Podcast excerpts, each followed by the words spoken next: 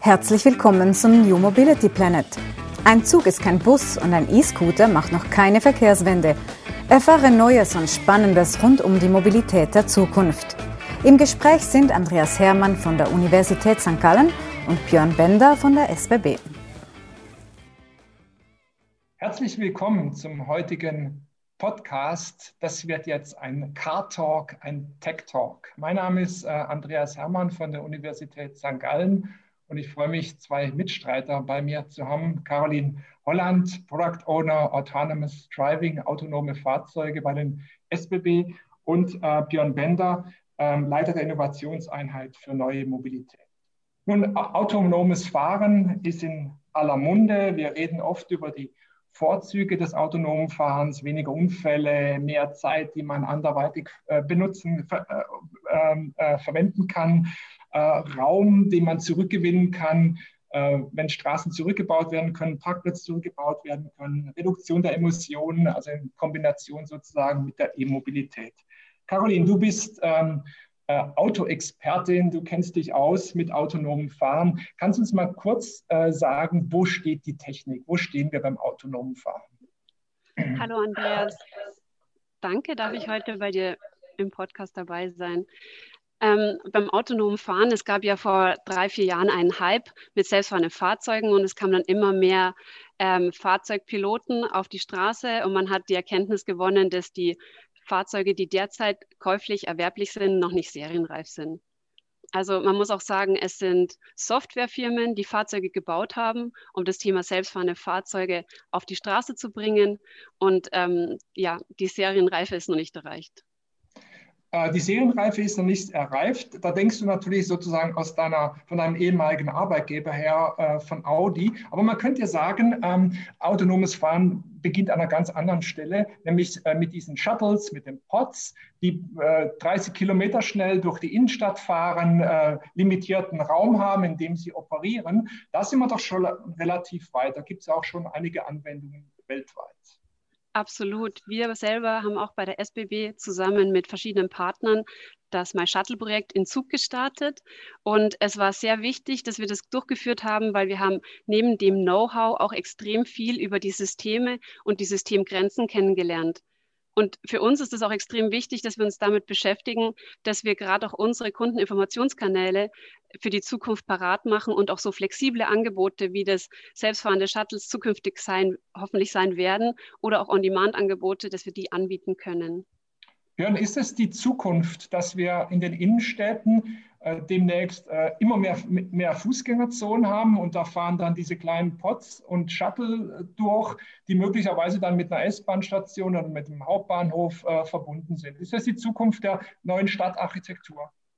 es ist, glaube ich, die erstrebenswerte Zukunft für uns alle, weil die Lebensqualität, wie du es eben beschrieben hast, dadurch steigen würde. Ja? Wenn wir uns Städte, Städte und, und Begegnungsflächen vorstellen, dass wir wirklich Platz haben für ja, sportliche Aktivitäten, für Zusammenkommen, für Kinderspielplätze etc., ähm, dann steigt erstmal die Lebensqualität in den Städten und darüber hinaus. Und ich glaube, das Thema autonomes Fahren, so wie du es oder wie es ihr eben beschrieben habt, kann dazu einen essentiellen Beitrag leisten in den Städten, aber natürlich auch als Zubringer zu den, zu den Hubs äh, für ein öffentliches Verkehrssystem. Ja? Und wir denken da ja so immer in diesem Hub-and-Spoke-Ansatz.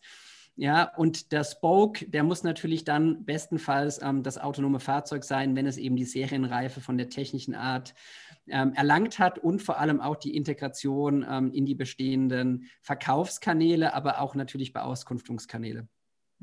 Wir hören ja immer, äh, Caroline, rund um autonomes Fahren, 5G, äh, LIDAR-Technologien, all diese Stichworte, die man sicherlich auch braucht, wenn man jetzt auf die Autobahn geht, äh, von Zürich nach Berlin über Nacht im eigenen Fahrzeug sich aufhalten will. Aber für diese Lösungen, die ich jetzt zunächst mal sehe in den Städten, so wie wir gerade diskutiert haben, da kann man doch viel niederschwelliger technologisch ähm, agieren. Wo stehen wir da? Äh, ist es alles schon serienreif? Gibt es da noch mhm. Probleme in der Umsetzung? Genau, also die meisten Fahrzeuge haben derzeit LIDAR-Sensorik. Ähm, LIDAR ist ein optisches System und hat bekanntlich deswegen auch ähm, entsprechend Schwächen. Ähm, wir haben zum Beispiel festgestellt im My-Shuttle-Projekt, dass herunterfallende Blätter oder auch ähm, Schneemaden, also wenn es geschneit hat, die äh, Schneemaden an der Seite lagen, dass die zu einer Fahrzeugbremsung geführt haben und teilweise auch das Fahrzeug gar nicht mehr fortzubewegen war. Ähm, deswegen ist es für uns auch extrem wichtig, uns mit verschiedenen Technologien zu beschäftigen. Ich bin davon überzeugt, dass Sensor Fusion die Lösung sein wird, also eine Kombination von der LIDAR-Technologie zusammen mit Radar und oder Kamerasysteme. Aber genau da setzen wir auch an und führen Proof of Concepts durch, um dann eben in dem Thema auch einen Schritt weiterzukommen und entsprechende Anforderungen ähm, zusammenführen zu können. Äh, Im, Im, Grunde geht es ja darum, die Algorithmen müssen lernen. Die müssen im Prinzip dann äh, erkennen, dass es halt nur Blätter sind und keine Menschen oder so irgendwas oder dass Schnee nichts Gefährliches ist. Ähm, äh, was ich derzeit erlebe, ist eine sehr fragmentierte Industrie. Ja. Google sagt immer, wir haben acht Millionen Kilometer gefahren, acht Milliarden simuliert. Wir können also schon Schnee und Blätter äh, äh, erkennen. Ähm, andere machen es wieder auf andere Art und Weise. Ist es eigentlich der richtige Weg? Weil im Grunde brauchen ja alle idealerweise alle verfügbaren Informationen. Ähm, könnte man da nicht viel effizienter vorgehen bei diesem Thema? Absolut, du sprichst genau den richtigen Punkt an. Das haben wir uns eben auch in der Schweiz gedacht und sind auch zur Erkenntnis gekommen, verschiedene Transportdienstleister ähm, und Transportunternehmen haben genau diese Piloten durchgeführt, haben ähnliche Erkenntnisse gemacht und wir ähm, sind in einem engen Austausch und haben auch ähm, für uns beschlossen, es macht sicher Sinn, unsere Kräfte zu bündeln, gemeinsam voneinander zu lernen und vielleicht auch zukünftig zusammen Piloten zu machen, dass wir eben lernen können. Und ich glaube, die Technologie steckt noch so in den Kinderschuhen, dass es extrem wichtig und wertvoll ist, dass wir uns untereinander austauschen und unser Wissen teilen, dass wir dann zielführend irgendwann die Technologie tatsächlich auch in Serie einsetzen können und den Kunden diese Möglichkeit anbieten können. Björn, wenn man jetzt an diese Shuttles denkt, über die wir vorher gesprochen haben, ist es denn eigentlich öffentlicher Verkehr oder ist es privater Verkehr? Man kann ja ein, sich einen Port vorstellen, da geht nur noch eine Person rein. Kaufe ich das Produkt dann oder sind wir hier im Bereich des ÖVs? Wo stehen wir eigentlich äh, sozusagen institutionell bei diesem Thema Autonomous Driving in Inner Cities?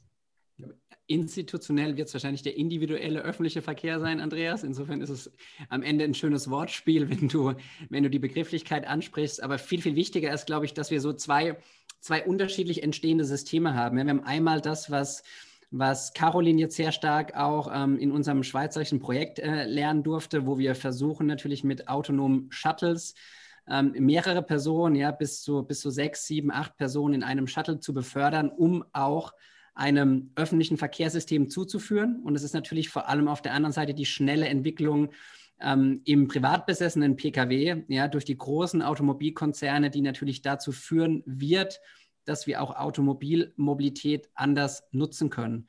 Und ich glaube, heute ist, glaube ich, wichtig erstmal festzuhalten, wir sind uns mittlerweile einig, die autonome Mobilität wird kommen. Wir sind uns nach wie vor nicht einig, wann sie kommen wird. Das hat sich, glaube ich, auch in den letzten zwei, drei Jahren nicht verändert. Ähm, wir sind uns aber auch einig mittlerweile, und da würde ich die, die Branche des öffentlichen Verkehrs einbeziehen, dass wir sehr chancenorientiert diskutieren. Ja, also was ich wahrnehme, ist, dass die Sorge vor dem autonomen Fahren auch aus einem klassischen ähm, ÖV-Betreiberperspektive ähm, deutlich kleiner geworden ist, sondern die ist eher aus, für, zu einer Chance geworden, weil wir merken, dass sich eine Gesamtmobilität verändern wird und dass wir ganz sicher Mobilität in einigen Jahren noch nachhaltiger nutzen werden, noch ähm, kombinierter nutzen werden und noch bedarfsgerechter nutzen werden. Ja? Und da ist dieses Zusammenspiel, wie du es eben beschreibst, deswegen will ich gar keine Trennung vornehmen zwischen, zwischen MIV und, und ÖV. Ähm, die, wird, die wird nicht mehr existent sein, ja, weil es zu einer Verschmelzung kommen wird durch die Technologie. Ja? Und, und da freue ich mich wahnsinnig. Und da hast du ähm, Caro jetzt, glaube ich, auch gerade mit dem, was wir gelernt haben in dem Projekt, ja, schon an vielen Stellen ähm, gespürt und, und, und Hypothesen validiert, wie einfach auch das Kundenverhalten sich verändert hat. Absolut. Kannst du dazu was sagen, Caro? Ja, sehr gerne. Ähm, wir haben auch ganz viel Marktforschung betrieben, als wir mit dem Shuttle in Zug gefahren sind und haben auch entsprechende Befragungen gemacht. Und einen Monat lang konnte die komplette Öffentlichkeit auch mitfahren und über 92 Prozent würden das Shuttle wieder nutzen. Das ist für uns eine Bestätigung, dass ein Interesse auf jeden Fall da ist und dass auch ein Stück weit eine Akzeptanz da ist. Ich glaube nämlich, kriegsentscheidend wird auch sein, dass die Kunden diese Technologie akzeptieren, nur dann nutzen sie sie. Und auch bezogen auf meine Vergangenheit bin ich auch davon überzeugt, wenn die Ergonomie in so einem Fahrzeug gut ist, dann werden die Kunden das umso lieber nochmal ver verwenden und das wird dann irgendwann auch kriegsentscheidend sein. Was ist eine gute Ergonomie? Ähm, das ist eine gute Frage. Ähm, gute Ergonomie ist eigentlich genau dann, wenn der Kunde nichts merkt, sich wohlfühlt und alles, was er braucht für die Fahrt, bei sich hat und verfügbar hat. Mhm. Ähm, wenn ich hier Executive Teaching mache, dann sitzen da 50 Top-Manager und ich frage immer, wer fährt überdurchschnittlich gut Auto? Dann gehen alle, alle, alle Arme gehen immer mhm. hoch. Ja. Dann einigen wir uns darauf, dass die, die äh, unterdurchschnittlich fahren, die sind alle außerhalb des, des Klassenzimmers. Ja. Ähm, ist es irgendwie ein Problem, dass wir uns komplett überschätzen? Aber man weiß ja aus Statistik, dass über 90 Prozent der Unfälle im Straßenverkehr menschliches Versagen sind und maschinelles Versagen. Aber im Moment sind die Sorgen groß, äh, ob die Sensorik funktioniert, ob, ob, die Fusion der Information funktioniert, ob die Übertragung dann äh, in Manöver richtig funktioniert. Wie, wie erlebst du dieses Thema? Mhm. Also, ähm, das waren jetzt, glaube ich, mehrere Punkte, die du angesprochen hast. Ich fange bei dem an, was ich noch im Kopf habe. Ähm, für mich ist, glaube ich, entscheidend an der Stelle, ähm, dass, dass, dass, also ich habe den Faden verloren, es tut mir mega leid. Kannst das macht nichts. Äh, ähm, wir sind hier live und dann darf das durchaus passieren. Meine Frage war äh, die Selbsteinschätzung der Menschen. Ich bin der, der Top-Autofahrer, mhm. ich traue der Maschine nicht. Äh, das ja. kann eine gewaltige Hürde sein, ähm, um in solche Fahrzeuge reinzugehen.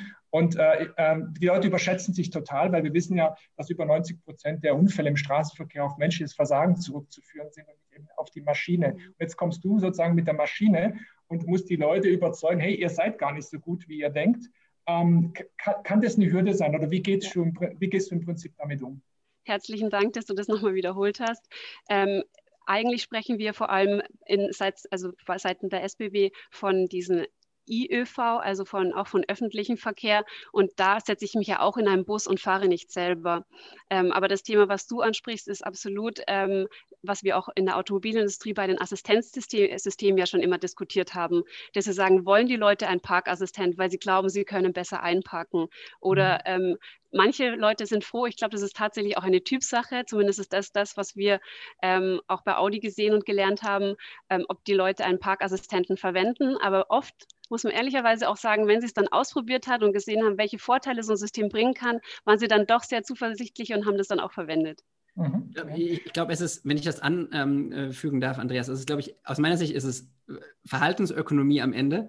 Ja. Und, und der, der Nutzen entscheidet. Ja, ich glaube, wenn wir nicht deutlich machen den Personen, die dann auch befördert werden, dass sie entweder ähm, stressfreier ankommen oder die Reisezeit anders nutzen können oder oder, dann wird der allergrößte Teil dabei bleiben zu sagen, ja, ich kann es wahrscheinlich selbst aus meiner eigenen individuellen Perspektive immer besser. Ja, mhm. und das ist, glaube ich, ähnlich, ähnlich in den ganzen Diskussionen, die wir, die wir in der Mobilität haben, nur zu kommen, zu sagen, ja, du müsstest ja, ja, so ein bisschen auch diese belehrende Haltung einnehmen oder, oder kommt von, von wissenschaftlichen oder auch ähm, von der Wirtschaft begleiteten äh, Untersuchungen wird nicht ausreichen. Ich glaube, dieses Empfinden, ja, ich nutze meine Zeit anders, ich bin schneller, ich bin entspannter, ich kann mich mit der Familie unterhalten, wie auch immer. Das ist das A und O, um auch, um auch eine Verhaltensveränderung oder eine Verhaltensänderung in der Nutzung von, von autonomen Fahrzeugen dann ähm, auch herbeizuführen. Und ich darf, ja, Darf ich da äh, kurz angänzen? Weil äh, mhm. was ich da an der Stelle auch extrem entscheidend finde, es ist deswegen auch sehr, sehr wichtig, dass wir physische Pilotversuche machen, dass die Personen, dass die Kunden diese Technologie erleben können, dass sie sie auch zukünftig dann akzeptieren. Das ist auch was, mhm. was wir wahrgenommen haben bei dem My Shuttle Projekt zum Beispiel. Ähm, wir sind bis zu 16 Stundenkilometer gefahren, was äh, in der 50er-Zone eigentlich relativ langsam ist. Aber im Vergleich zu den anderen Shuttles in Europa war das dann doch die Höchstgeschwindigkeit mitunter. Mhm. Und da kam ein älterer Herr mal zu mir und meinte, ich finde es ja ehrlich gesagt ganz gut, dass es nicht so schnell fährt, sonst würde ich vielleicht gar nicht einsteigen. Mhm. Also man mhm. sieht auch schon, dass, dass, dass gerade vielleicht auch manche Leute, die die Technologie nicht so gut kennen, aber sich dafür interessieren, auch gar keine Mühe mit dieser geringen Geschwindigkeit hatten, sondern es einfach eher ein Hemmnis genommen hat, da einzusteigen. Meine, die Durchschnittsgeschwindigkeit in vielen Städten ist sowieso nicht viel höher. Von daher ähm, äh, wäre das genau. kein Problem. Aber Caroline, ich habe noch eine andere Frage. Müsste man das Thema Autonomous Driving nicht noch anders spielen? Und zwar, wir, wir, äh, Björn hat ja gerade die Vorteile herausgestellt, aber ich glaube, es gibt noch ein, ander, ein, ähm, bisher unterschätzten Vorteil. Das ist das ganze Thema äh, äh, Emissionen. Wir denken immer bei Emissionsreduzierung an die E-Mobilität tatsächlich können wir natürlich über Fahrzeugautomatisierung enorm viel erreichen. Wenn, wenn wir an diese ganzen Gleitpaths denken, vor einer Ampel beispielsweise, äh, die, die Feinsteuerung dann bei der Beschleunigung, all diese Effekte, äh, die bringen ja enorm viel. Äh, kannst du dazu was sagen? Ich glaube, das ist die Kombination aus E-Mobilität und, und Fahrzeugautomation, das ist eigentlich der Schlüssel, um Emissionen äh, deutlich, äh, deutlich zu reduzieren. Genau, ähm, wir haben ähnliche Erkenntnisse auch in diesem My Shuttle-Projekt gewonnen, genauso wie du es beschrieben hast, dass wenn man eben flächendeckend auch so eine Technologie einsetzen könnte und man eben die komplette Verkehrssteuerung ähm, dadurch betätigen könnte oder durchführen könnte, ähm, dass da extrem ein hohes Einsparpotenzial vorhanden ist. Mhm, mhm, ja. ähm, Björn, bis wann, wann sehen wir diese Fahrzeuge großflächig in der Schweiz. Wir haben ja, darf ich mal etwas gehässig sagen, jeder Stadtpräsident in der Schweiz hat, hat sein eigenes Shuttle inzwischen. Ja? Das fährt da hin und her. Aber wir müssen das ja wirklich äh, jetzt auch großflächiger denken, dass da fünf, sechs Shuttles oder Pods, ein ganzes Quartier äh, bedienen, angeschlossen von mir aus an einen, einen SBB-Haltepunkt und so weiter. Äh, wann wird es sozusagen kommerzialisiert? Äh, wann wird es auch mit der Zahlungsbereitschaft äh, hinterlegt? Äh, der, der, Schritt muss ja jetzt kommen, sonst kommen wir aus dieser Probephase ja nicht richtig raus. Wann, wann passiert das, Björn? Wenn ich diese Frage beantworten könnte, Andreas, genau. Ich hatte gehofft, du sagst es mir, weil aus Bern sagt es mir sonst niemand. Nein, also erstmal, erstmal, ähm, ich weiß und ähm, wir sind uns, glaube ich, bewusst, dass es viele ähm, vermeintlich ähnliche Piloten, ähm, Explorationen in der Schweiz, aber auch in Europa und global gibt.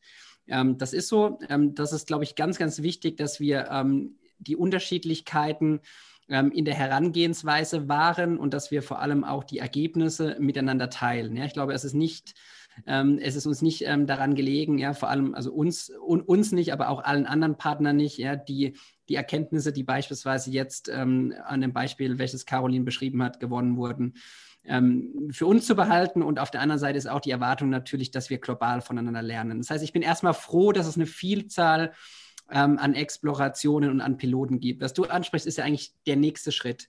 Ja, und der nächste Schritt, der hängt, der hängt, glaube ich, aus meiner Sicht von, von einigen verschiedensten Rahmenbedingungen ab. Ne? Wir haben jetzt über Technologie gesprochen. Wir wissen, wir sind gerade in diesem Shuttle-Bereich ja noch nicht so weit, dass wir, dass wir kurzfristig in ein skaliertes Geschäft gehen können. Wir haben aber auch auf der anderen Seite natürlich ähm, Herausforderungen, ähm, die, wir, die, wir, die wir uns auch als, ja, als jetzige ähm, Mobilitätsbetreiber und auch aus sicherlich einer öffentlichen und auch einer politischen Perspektive anschauen müssen. Wir haben ganz unterschiedliche Rahmenbedingungen in den einzelnen Märkten. Ja, da geht es um, um Urbanisierungsquote, da geht es um äh, Siedlungsstrukturen, ähm, da geht es um generelle Mobilitätsbedürfnisse. Wie viel sind wir im Rahmen eines Freizeit- oder beruflichen Verkehrs unterwegs? Ähm, und es geht um einen Perspektivwechsel, ja, den ich vorhin angesprochen habe, den man jetzt spürt ja, und den man, den, man, den man wahrnimmt. Und ich glaube, die Rollenverteilung jetzt in diesem System, wenn man auf die nächsten Jahre schauen, die muss sehr klar sein. Ja, weil wir ähm, teilen jetzt so ein Stück weit unsere Erfahrungen im autonomen Fahren aus einer SBB-Perspektive. Ja, man mag sich fragen, ja, warum macht das die SBB?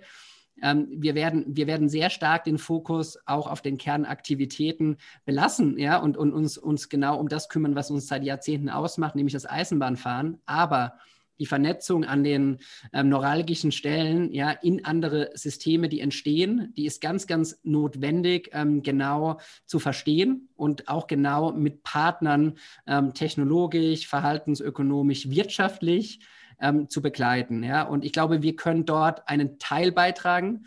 Andreas, ja, auch zu deiner Frage. Ähm, wir wissen aber auch, dass wir ähm, nicht der sein werden, der dort global schon mal nicht, europäisch auch nicht, aber auch nicht in der Schweiz, ja, als Treiber ähm, fungieren kann. Mhm.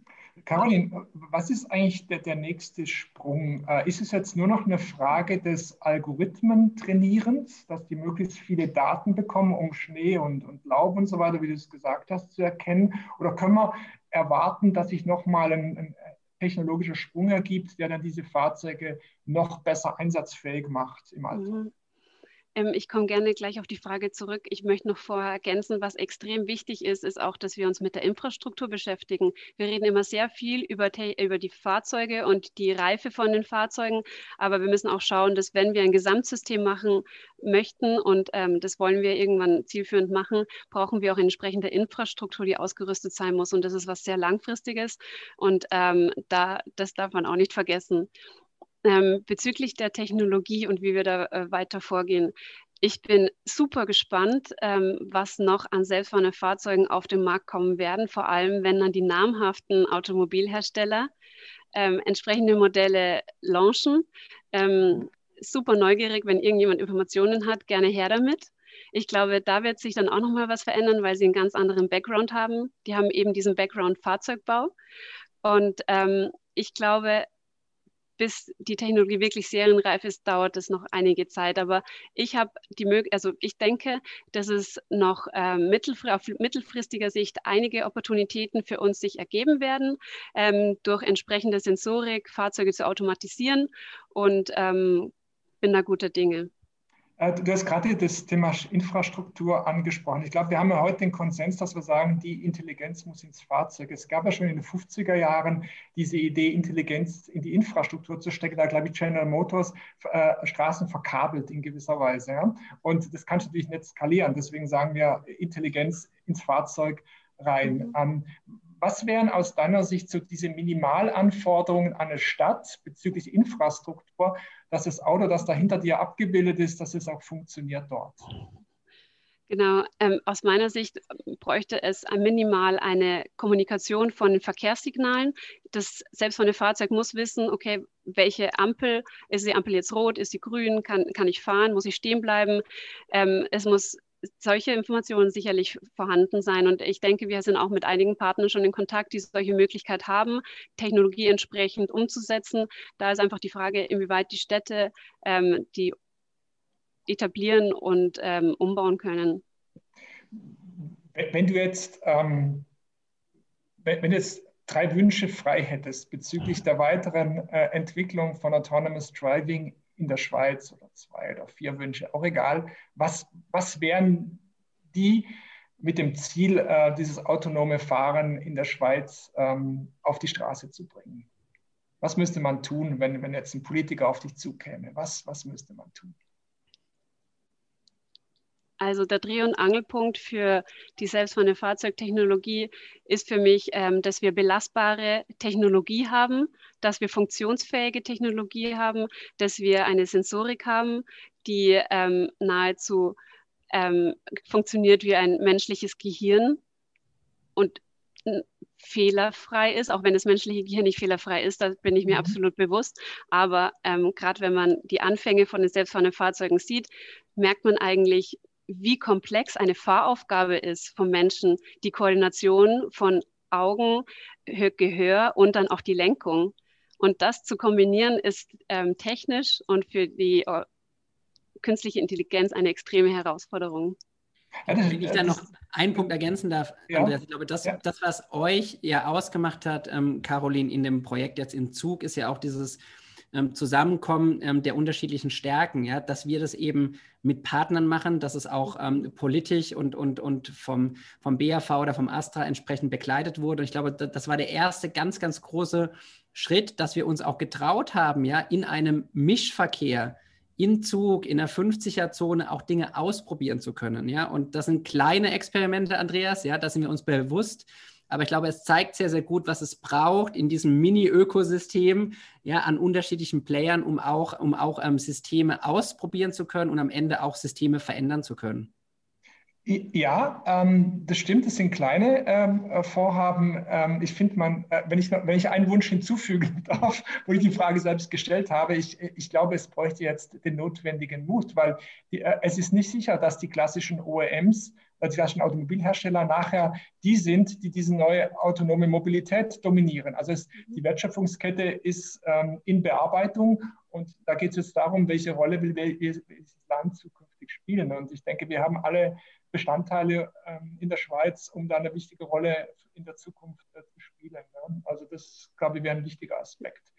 Liebe Zuschauer oder Zuhörer, ähm, das waren eindrückliche Einsichten von Caroline Holland, Björn Bender zum Thema Autonomous Driving. Ich glaube, wir stehen an der Schwelle in diese Zukunftstechnologie. Wir haben gesehen, was sind noch Hürden, aber was sind eben auch Chancen, die mit äh, autonomen Fahrzeugen verbunden sind. In diesem Sinne freue ich mich schon, wenn ich demnächst äh, in solche Fahrzeuge hier einsteigen darf. Kann man schon, wir haben ja genug solcher Shuttles äh, im Probeeinsatz, aber wenn die nun flächendeckend äh, ganze Quartiere bewirtschaften, das ist sicherlich etwas, auf das wir alle gespannt sind. Vielen Dank fürs Zuhören und Zuschauen.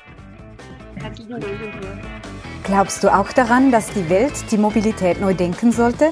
Dann schalte nächstes Mal ein, wenn wir uns wieder auf die Reise zum New Mobility Planet machen. Dieser Podcast entstand in Zusammenarbeit zwischen der Universität St. Gallen und der SBB Geschäftseinheit Neue Mobilitätsdienstleistungen.